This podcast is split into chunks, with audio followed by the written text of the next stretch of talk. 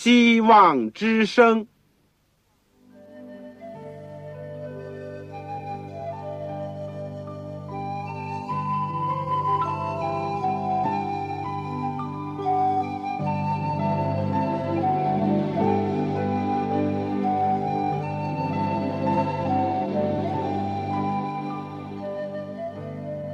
各位听众朋友，各位弟兄姐妹，欢迎您收听信徒培训这个节目。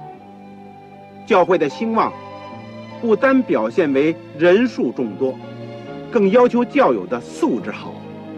为了使教会真正达到人丁兴旺，又灵性健壮，希望之声特别为广大的信徒制作了信徒培训这个节目，满足主内同工同道的需要。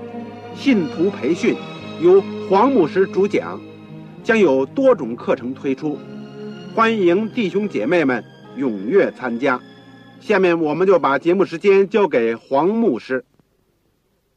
各位亲爱的同工同道，各位组内的弟兄姐妹，你们好，在组里面向你们问安。我是旺草，我很高兴能够为大家主持这个节目。和大家一起学习，我们也更加谢谢你们关怀我们这个信徒培训的节目。在过去的时间里面，我们收到你们的来信，我们得到很大的帮助。而且今天呢，我们要继续的讲论信徒培训的第七门课——预言之灵。今天来到了这门课的最后一讲。大家猜是什么题目？怀尔人论中国，你可能会觉得奇怪，就希望你能够不要离开收音机，你就会听到很多很有兴趣、很有价值的一些论说。我们今天的经文是在《路加福音》第十三章二十八到三十节。以赛亚书四十九章十二节，我们在学习之前，让我们一起做一个祷告。亲爱的天父，我们谢谢你，我蒙你保守，一直到今天，而且谢谢你过去的带领，让我们一刻又一刻的得以借着空中的电波学习主的真道。我们知道主耶稣基督，你为我们而生，为我们而死，也为我们复活升天。今天在天上做我们的中保，而且很快要再来。我们也谢谢你，在我们第二门课程当中，我们知道了圣经有许许多多重要的道理，是这么样的奇妙。求主能够帮助我们，更加开我们的眼睛，知道。我们已经来到世界的末了，非但过去的预言被应验，而且在今天有许多重大的事情正发生在我们的眼前，发生在我们的周围。天父啊，愿你也给我们一种心智，能够为从前一次交付圣徒的真道，能够竭力争辩。愿主能够用你的话语武装我们，使我们能够。把主的圣道高高的举起，天父，我们也知道，我们有很多的需要，包括我们讲道的需要，也包括我们怎么样去牧养弟兄姐妹的需要。这一切都求你丰丰富富的教导我们，赐恩给我们，也带领我们。今天我们更加谢谢你，能够在幕后的时候赐给。我们预言之灵的恩赐，使我们能够更多的认识你，更多的亲近你和爱你。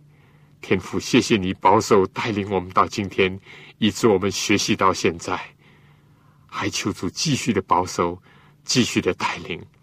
天父啊，今天我们更加为全世界我们的中国的同胞祈求你，谢谢你祝福了我们中国人。不论在世界各个地方，天父都有你的儿女，也都是你所爱的。天父，我们特别的纪念自己的同胞，你知道，在这世界上有最多的人就是中国人。你希望万人得救，不愿一个人沉沦。求你能够接着福音的广播，接着文字，接着你仆人使女的忠心的工作，接着你各种的方法，能够让许许多多我们中国的同胞听见福音，能够其中有人相信，能够悔改，能够归向你。天父垂听我们的祷告，奉主圣名，阿门。圣经里面呢？有没有论到中国的事情呢？有人说有，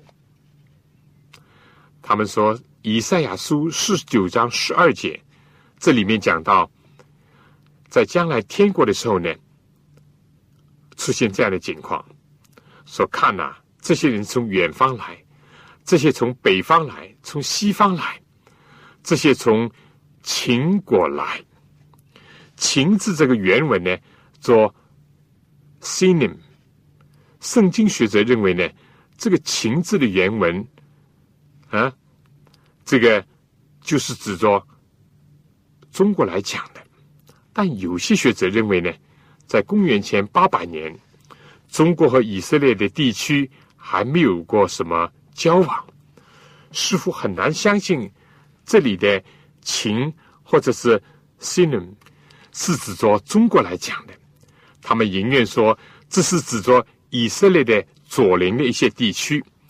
有人认为这里的“秦”翻译作中文的“秦”呢，是指着埃及的阿斯旺，也就是现在有阿斯旺水坝的这个地方。当然，有些学者认为这样的解释是错误的。不管怎么样，目前讲来，对这些经文的所讲的“情”到底是指什么，还是一个有争议的问题。当然也是很有兴趣的。不，我想不管怎么样，耶稣曾经讲到，将来有从东、从西、从南、从北，会有人来，在上帝的国里要坐席，而且和先祖亚伯拉罕、以撒、雅各和众先知一起坐席。耶稣又讲到，在后的将要在前，在前的将要在后。我个人这样看，不但中国在现代是人口最众多的国家，也是世界上疆域最大的国家之一。有理由推测，在福音传遍天下的时候，将从东方最大的国家，从中国当中有许多的人接受上帝国度的邀请。我想。这点是毫无疑问的。尽管圣经里面没有直接的论到中国，或者大家对上面的某些学者的这样解释还有保留，没有问题。但是我相信，中国必定也应当会有很多人出现在天国当中。但是我们再问。圣经是这样，那怀仁是否有些什么论到中国呢？我们知道怀仁是生在一千八百二十七年，死在一九一五年，可以说呢，基本都是在中国的晚清的时期。他是这样的一个人物，尽管当时中国是闭关自守，但在中国十九世纪、二十世纪初列强的抗争当中呢。也逐渐的被这个西方所了解，但是一般人可能不会想到，在怀仁的著作里面，以及在他的生平当中，有很多有趣的、有意义的事情，是论到中国或者和中国有关的。我今天想利用这个机会呢，为大家介绍这些。早在上一个世纪，怀仁姐妹就得着这样一个亮光。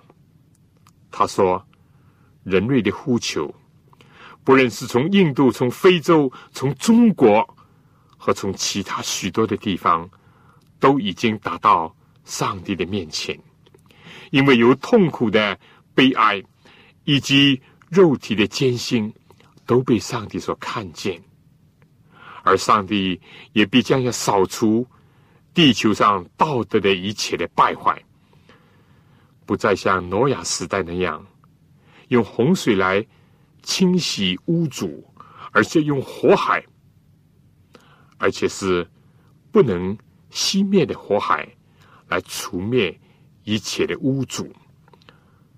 但在上帝这样做之前，必须要有劝诫和警告，给予地球上的居民。所以呢，怀仁姐妹同样的有一种紧迫的心情，感到这个永远的福音和末世的警告呢，必须传遍天下，包括传遍中国。他还见到了异象，他说：“全世界都在向。”福音大开门户，从中国、从日本、从印度、从这世界的每一个角落，都有那些为罪所压伤的心灵，他们迫切的呼求，要得着慈爱上帝的一种知识。千百万人还从来没有机会听见过上帝和他在基督里面。接受他们的一种大爱，而这正是他们最需要领受的一种知识。他们和我们有同样的权利，能够得着救主的仁慈。这段是在我们以前论述过的《教育论》这本书的二百六十二面，而在《传道梁柱》第四百六十五面呢，怀仁说。我对外国的需要感到非常的紧迫。当这些国家被呈现在我面前的时候，这世界上的每一部分地区，上帝正在打开福音的门户。而在不久之前，这些地区还是向真理的信息关闭的。从印度、中国、从非洲、从每个地方。都发出这样的呼声说：“请过来帮助我们。”这是怀仁姐妹看到的另外的一个意象，在怀仁文选选期第四卷二百九十四面呢，记录了这样一个祷告。正因为他有这样的意向，有这样的负担，所以他自己在祷告当中也纪念中国。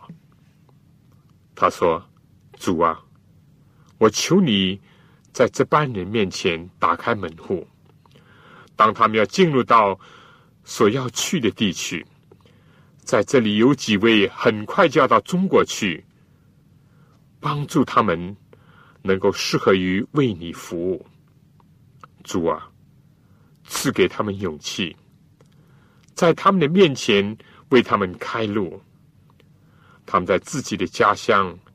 已经向自己的同胞呈现了上帝的真理。我的父啊，求你帮助他们。意思就是在中国，同样的可能完成这个工作。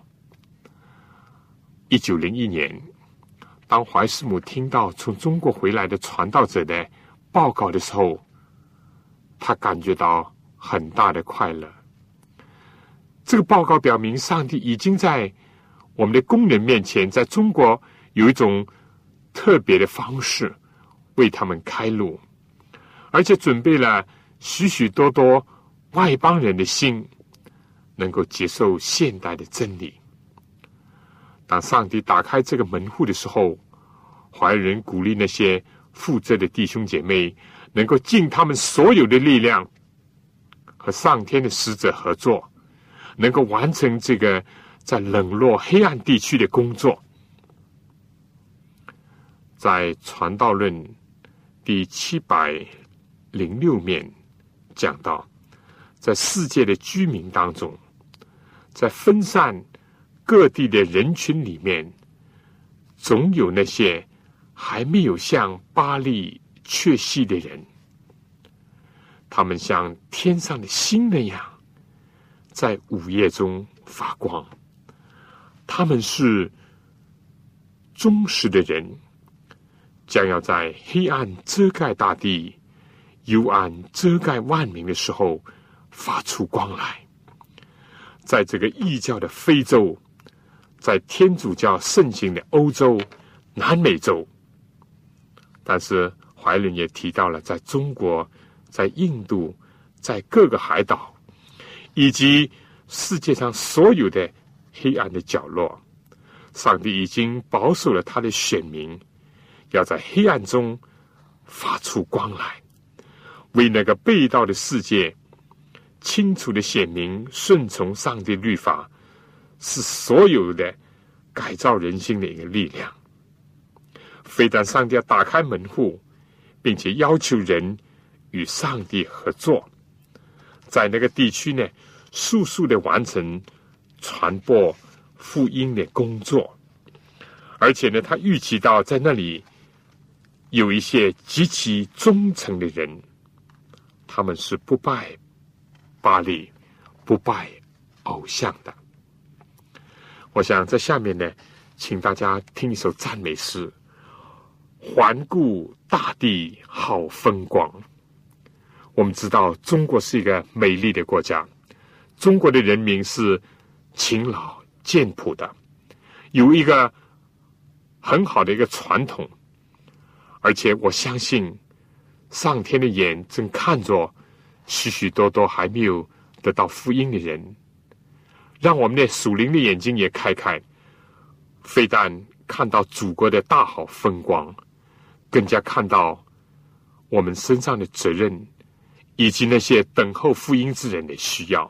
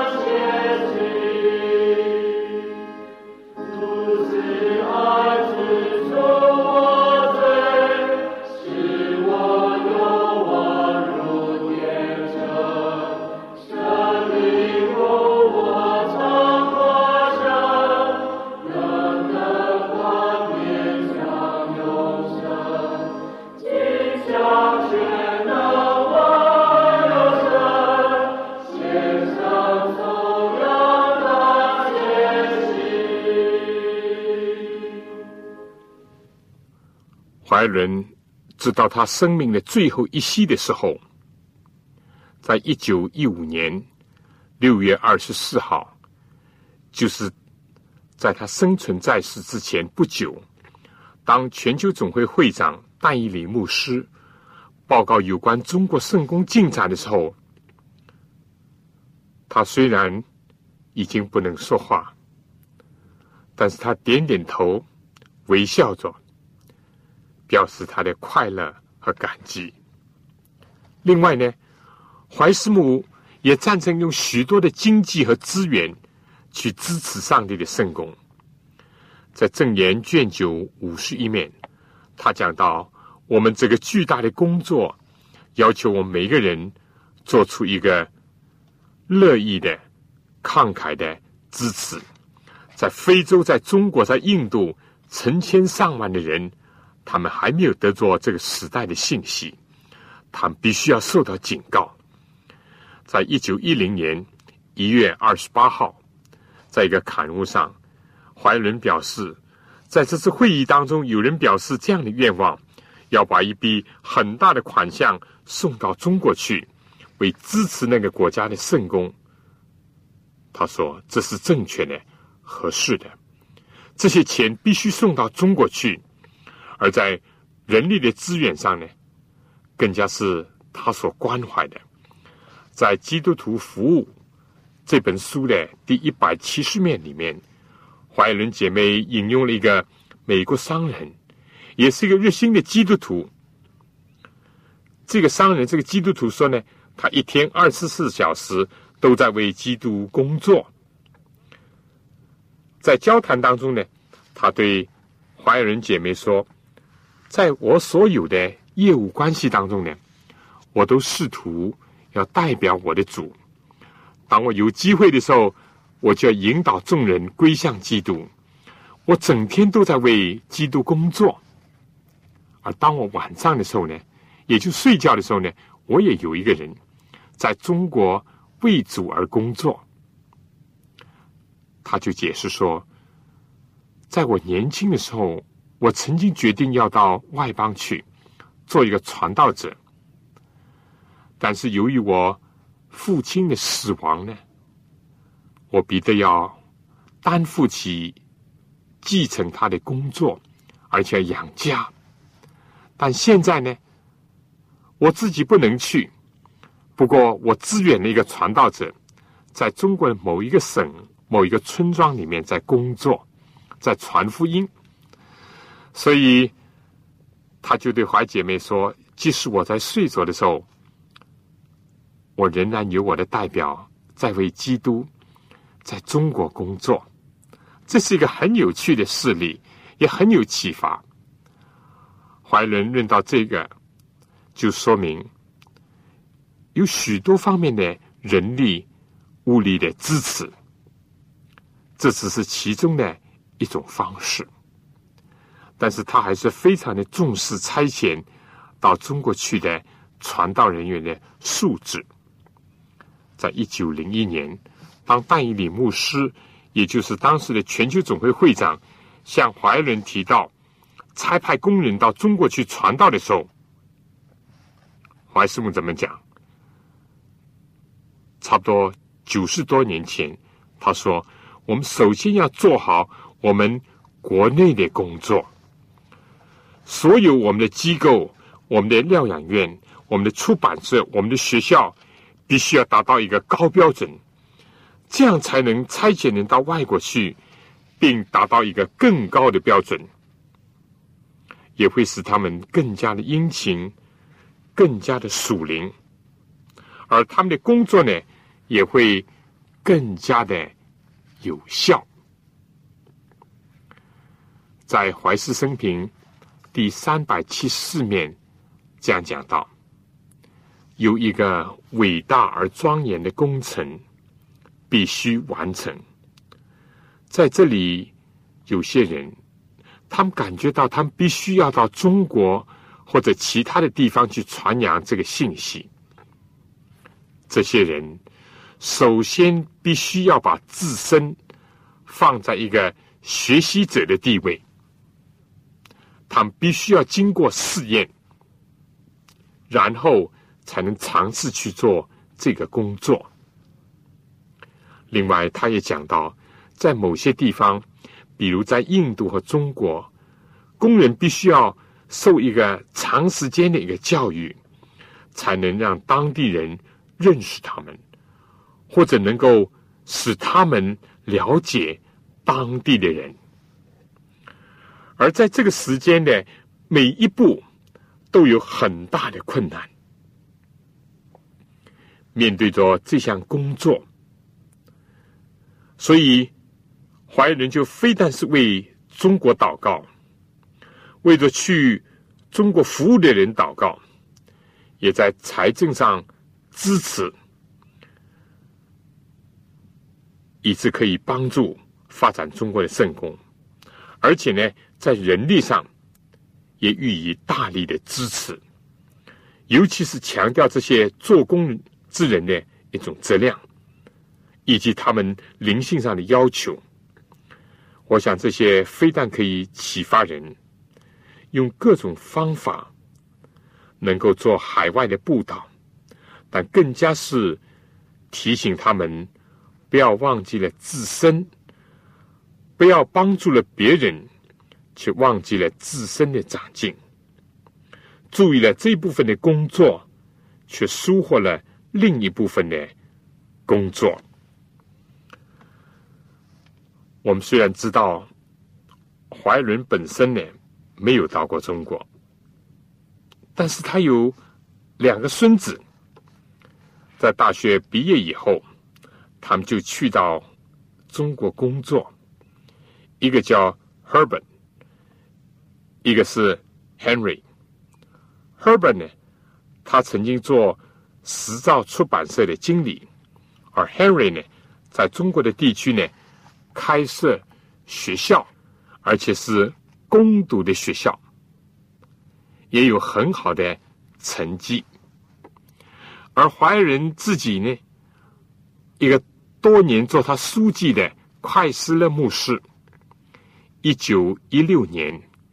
也被派往中国，而且他的坟墓呢，到现在还留在兰州，就在现在还为当地的人所怀念，认为他是一位对他们有帮助的传道者。这事情呢，虽然发生在怀仁过世以后的一年，但是我们知道，快死了本来。是怀仁的儿子，W.C. 坏的一个得力的一个重要的助手，但是为了中国的圣功，他们都做了一些自我的牺牲，以及调节了他们自己的生活。我想讲到这里呢，都是让我们很受感动的。怀仁多年来为中国祷告，甚至到他临终之前，还是念念不忘中国。但他不但是祷告，而且是有行动，不论在人力物力的支持上，尤其是他自己的家属的后代当中，或者是他的同工当中，都参与了。中国的圣功，这对我们很有感动，很有启发。我们作为中华民族的一员，我们对自己的同胞又如何呢？我们有没有负担呢？我们心里有没有想到，在中国这么大的一个土地，这么众多的人口，福音的工作？什么时候完成？你跟我有什么责任？我们应当如何祈求庄稼的主打发更多的工人去收割他的庄稼？但是更重要的，你我自己应当怎么样把自己献上，来到主的脚下，求主说：“我在这里，请差遣我。”让我们为主所用。我们知道，尤其是在近一百年前，在中国还是闭关自守，还是非常封建落后的时代，而且传教呢有着种种的困难危险的时候，怀仁就想到了中国，而且为中国呢付出了他的心血和努力。我想这并不是出于偶然，除了有他灵性上的关怀。还包括了他对中国的宗教、文化、社会，以及对中国人的一种尊重、爱护、和平等等。在一八九一年，在文献第六里面有这样的一段，他说：“人类大家庭当中的每一个成员，无论什么时候，当他们把自己奉献给基督。”听到真理而予以顺从，就变成这个家庭当中的一个成员。不论是资于贫富，不论是外邦人或者是奴隶，不论是白人或者是黑人，耶稣都为他们付了代价，要拯救他们的心灵。他们都在基督里成为一体，出生。地位、国籍或肤色，不能使一个人超越，或者使一个人堕落。重要的是品格，才是决定一个人的命运的。如果是一个红种人，或者一个中国人，或者是一个非洲人，将他们的心献于上帝，来顺从以及相信真道。就都为耶稣所珍爱，天父上帝也一样是他们的上帝。四海一家都是弟兄姐妹，在天父的大家庭里面都是平等的，不应当有任何的歧视。我想这是一个非常重要的原则。讲到这里，我们正看见到上帝的奇妙，所以我想在下面呢，就请大家听一首歌，《奇妙真神》。上帝能照着云行，在我们心里的大力，重重足足地成就一切，超过我们所求所想的。上帝能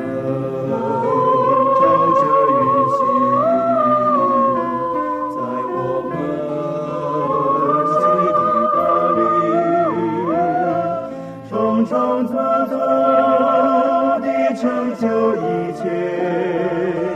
超过我们所求所想的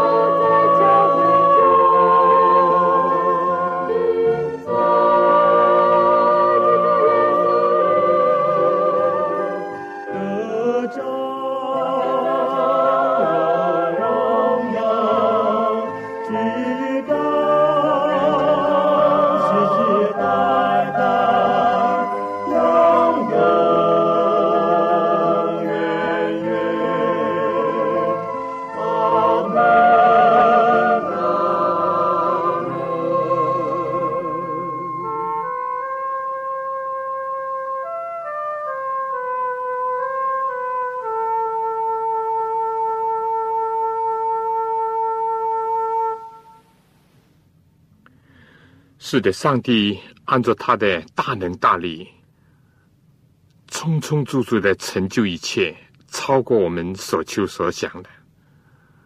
当我们回顾基督教在中国的历史，我们更加感受到这一点。从唐朝的时候，晋教来到中国，以后在元朝、明朝的时候，也有耶里可温教。的活动，也就是基督教的一派，直到晚清的时候，甚至于这之前的太平天国，都和基督教有关系。甚至在民国的时候，国父孙中山先生也是一位基督徒，但不论是皇帝也好，元帅也好，天皇也好。总统也好，尽管他们信道或者支持基督教，但在中国的历史上，在中国的土壤上，并没有留下很深的印象，或者结出丰硕的果子。但在几十年，最近几十年来，尽管是有很多的困难，或者是意识形态上的有些冲突。但是神行了奇妙的大事，以致今天福音比以前任何时候更加广传，有更多的人归信基督，真是令人感叹。神是一位奇妙的神，神是爱世人的上帝，也更加是爱中国人民的上帝。另外呢，我也看到，就是怀仁也是关怀着当时的社会以及世界当中所发生的事情的，并不像一般人所想象的，先知只是靠意象，或者只是靠上天的指示，或者是离开人世，不与人接触，不关心世界所发生的事情，不是这样的。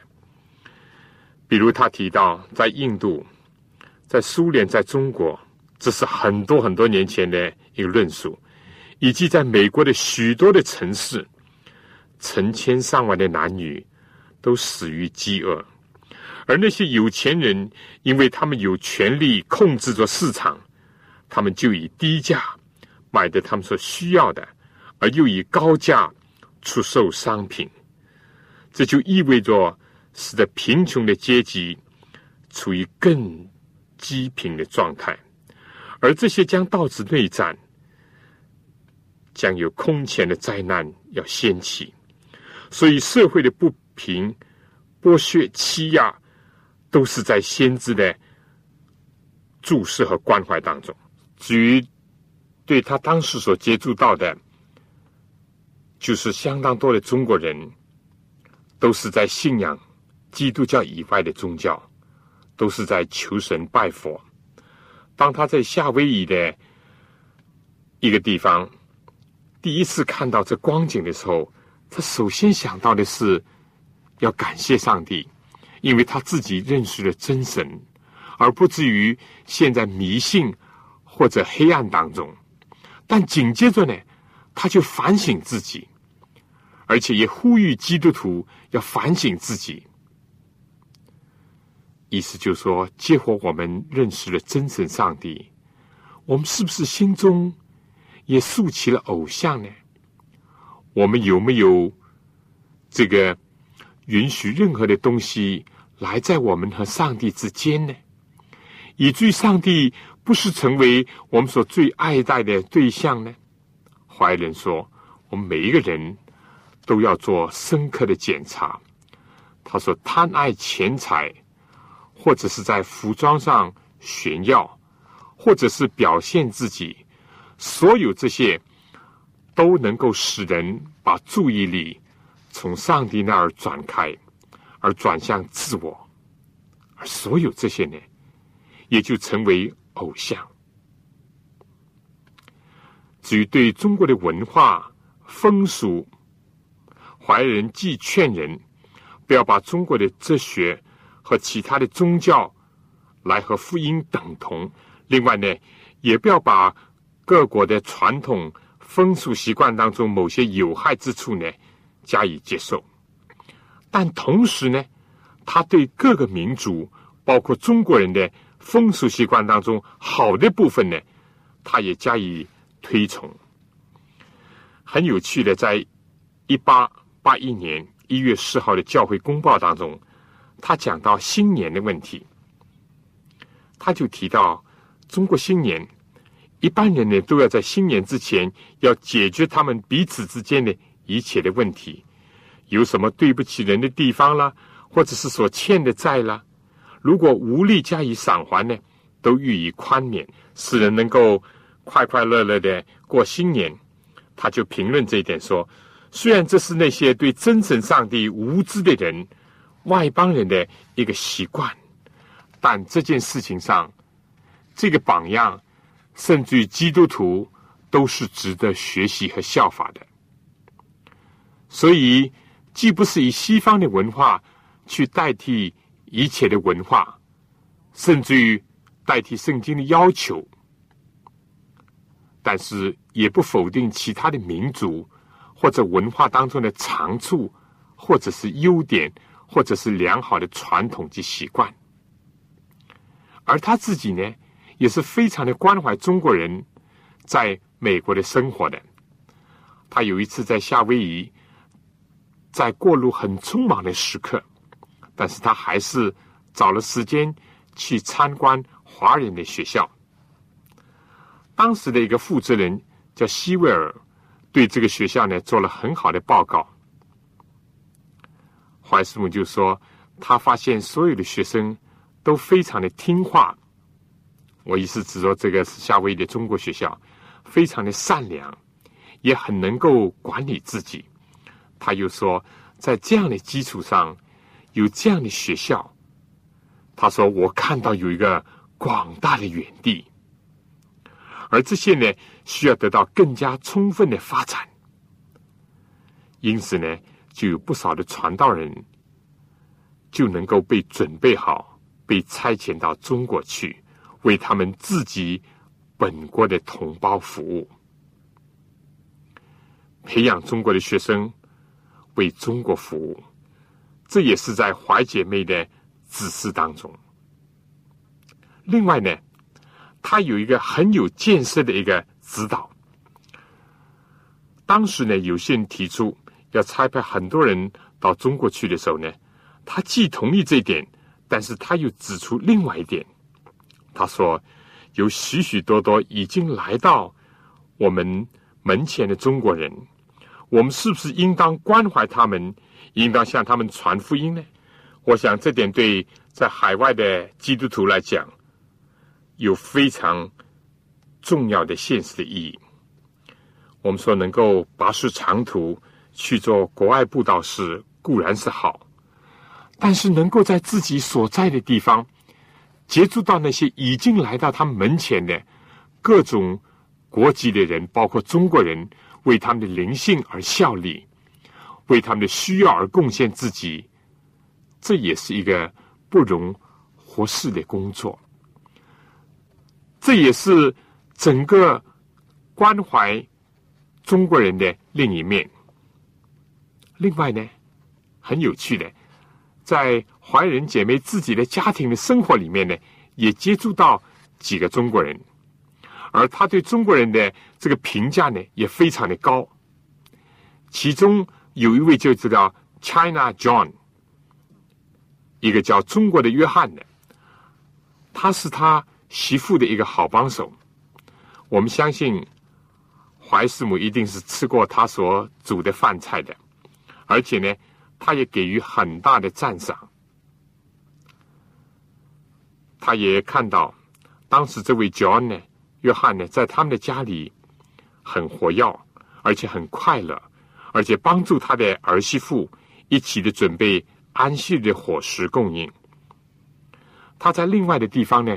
又这样讲到，约翰是一个宝贵的财富，他做事情非常的正确，每一件事情都是惊人的细腻而有条理。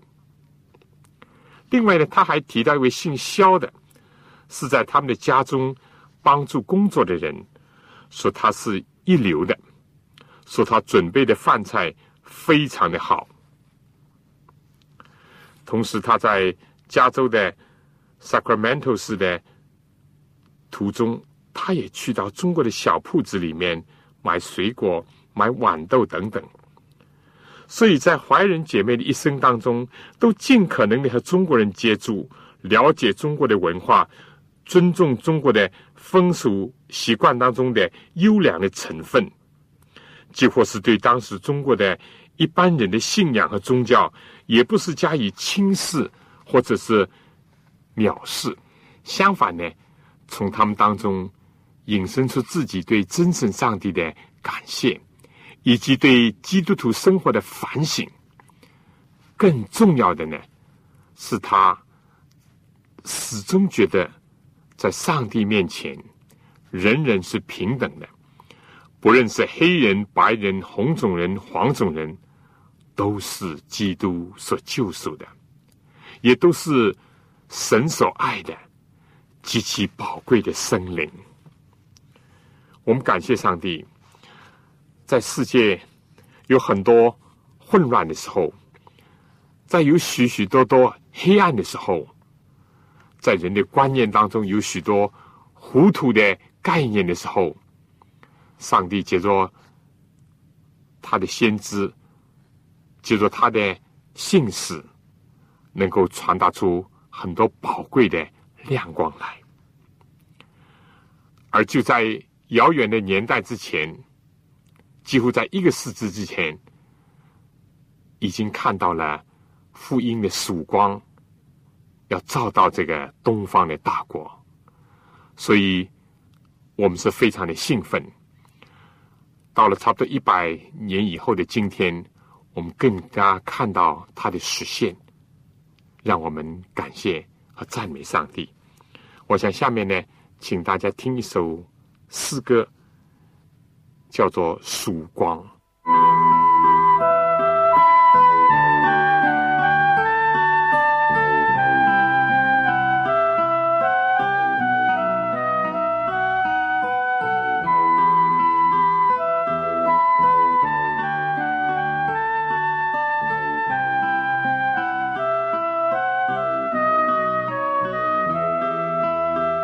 曾经流浪在世界的角，为了找寻生命的曙光。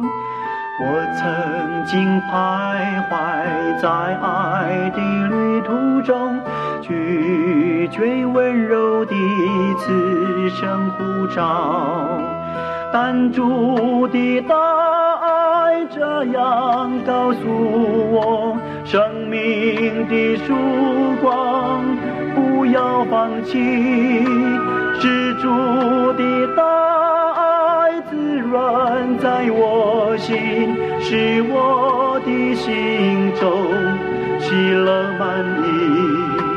我不再流浪，也不在徘徊，我已找到生命的曙光。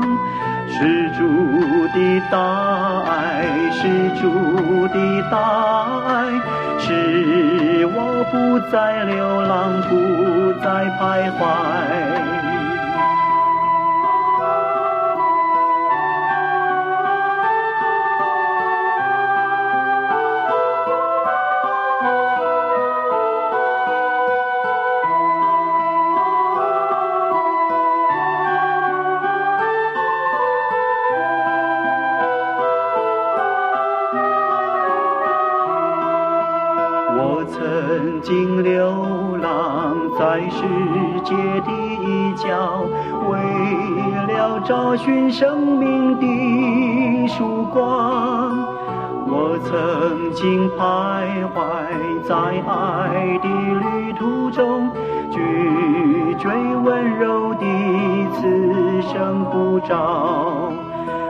主的大爱这样告诉我，生命的曙光不要。放弃，是主的大爱滋润在我心，使我的心中喜乐满溢。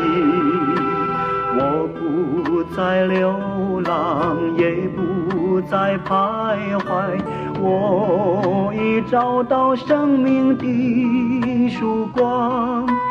是主的大爱，是主的大爱，使我不再流浪，不再徘徊。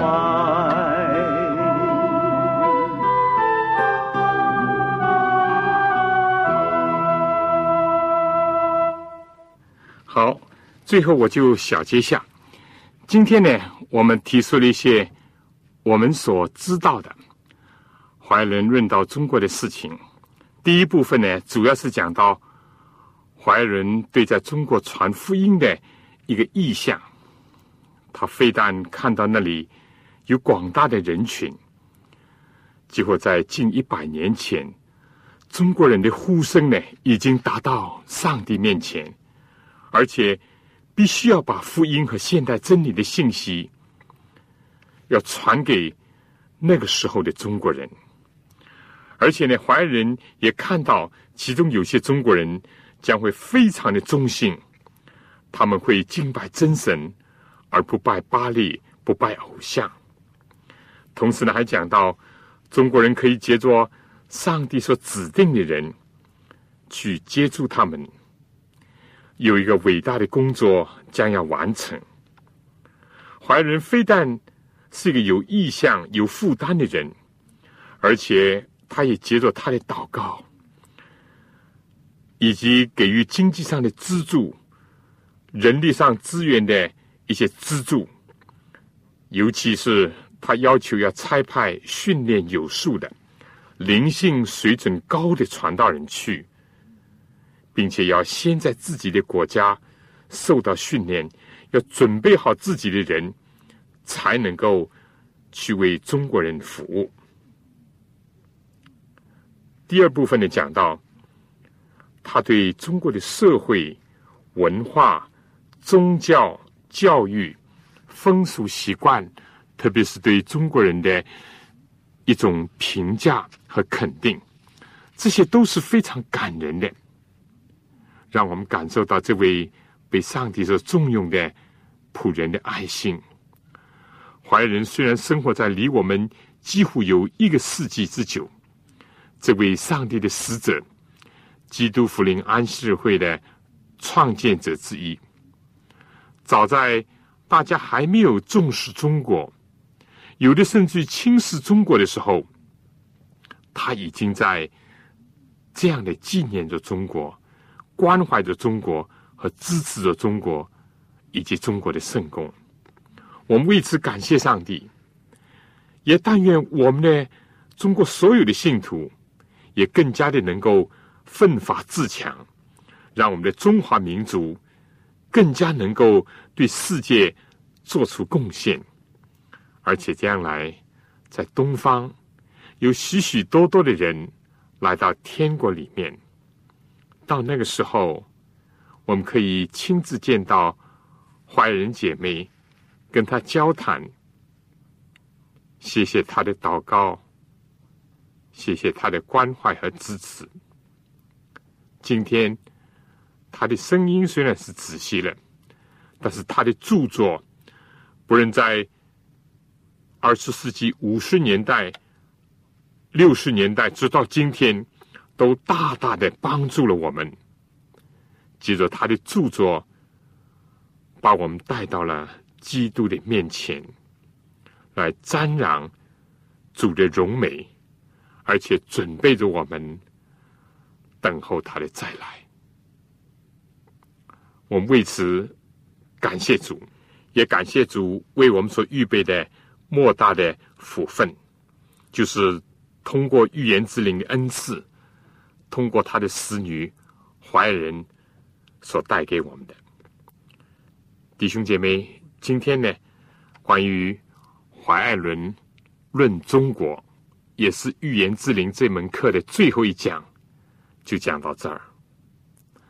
下面我有两个问题，想请大家思考和讨论一下。第一，我们怎么样回顾过去的拆船史和基督福临安息日会在中国的得和失？其中的原因是什么？又有多少是符合了预言之灵的教训？又有多少是违背了预言之灵的指示？这可以说是比较深刻的一个检讨和审查。第二，今天我们应当怎么样做？尤其是我们中国人，应当如何担负起？为自己本国同胞效劳的这一个责任，这是一个很现实的一个挑战。愿上帝的圣灵能够感动我们。好了，我们今天呢就讲到这儿，也可以说预言之灵这门课呢，我们就讲到这儿。从下次开始起，请大家同样的时间，非但按时收听。而且介绍其他的弟兄姐妹一起来收听。我们下一门课是健康信息，这是一个对我们非常有帮助的一门课，健康的信息。而最后一门课呢，我们将会推出教会增长，怎么样使教会增长？什么才叫教会增长？希望大家为这些祷告，为我祷告，我也为你们祷告。好了，最后呢，我也希望你们写信给我，把你们对整个节目的意见、对我们课程的反应，或者是批评，或者是你学习过程当中的新的体会，以及存在的问题，如果方便的话，请求你能够。写信给我，使我能够可以得到帮助，也以便于这个节目以后有更多的改进。来信的请寄香港邮政总局信箱三一零号、三一零号或者是七六零零号。信封上写上“望潮收”，“望”就是希望的“望”，潮水的“潮”，“望潮收”。同时写清。你们自己的姓名和回邮地址和邮政编码。如果有本小册子《天下之大经》是你们所需要的话，你们在信上也可以加上这一笔，我一定会尽快的请童工能够寄上给您。好了，我们今天就到这儿。愿上帝赐福给您、您的全家和您的教会。再见。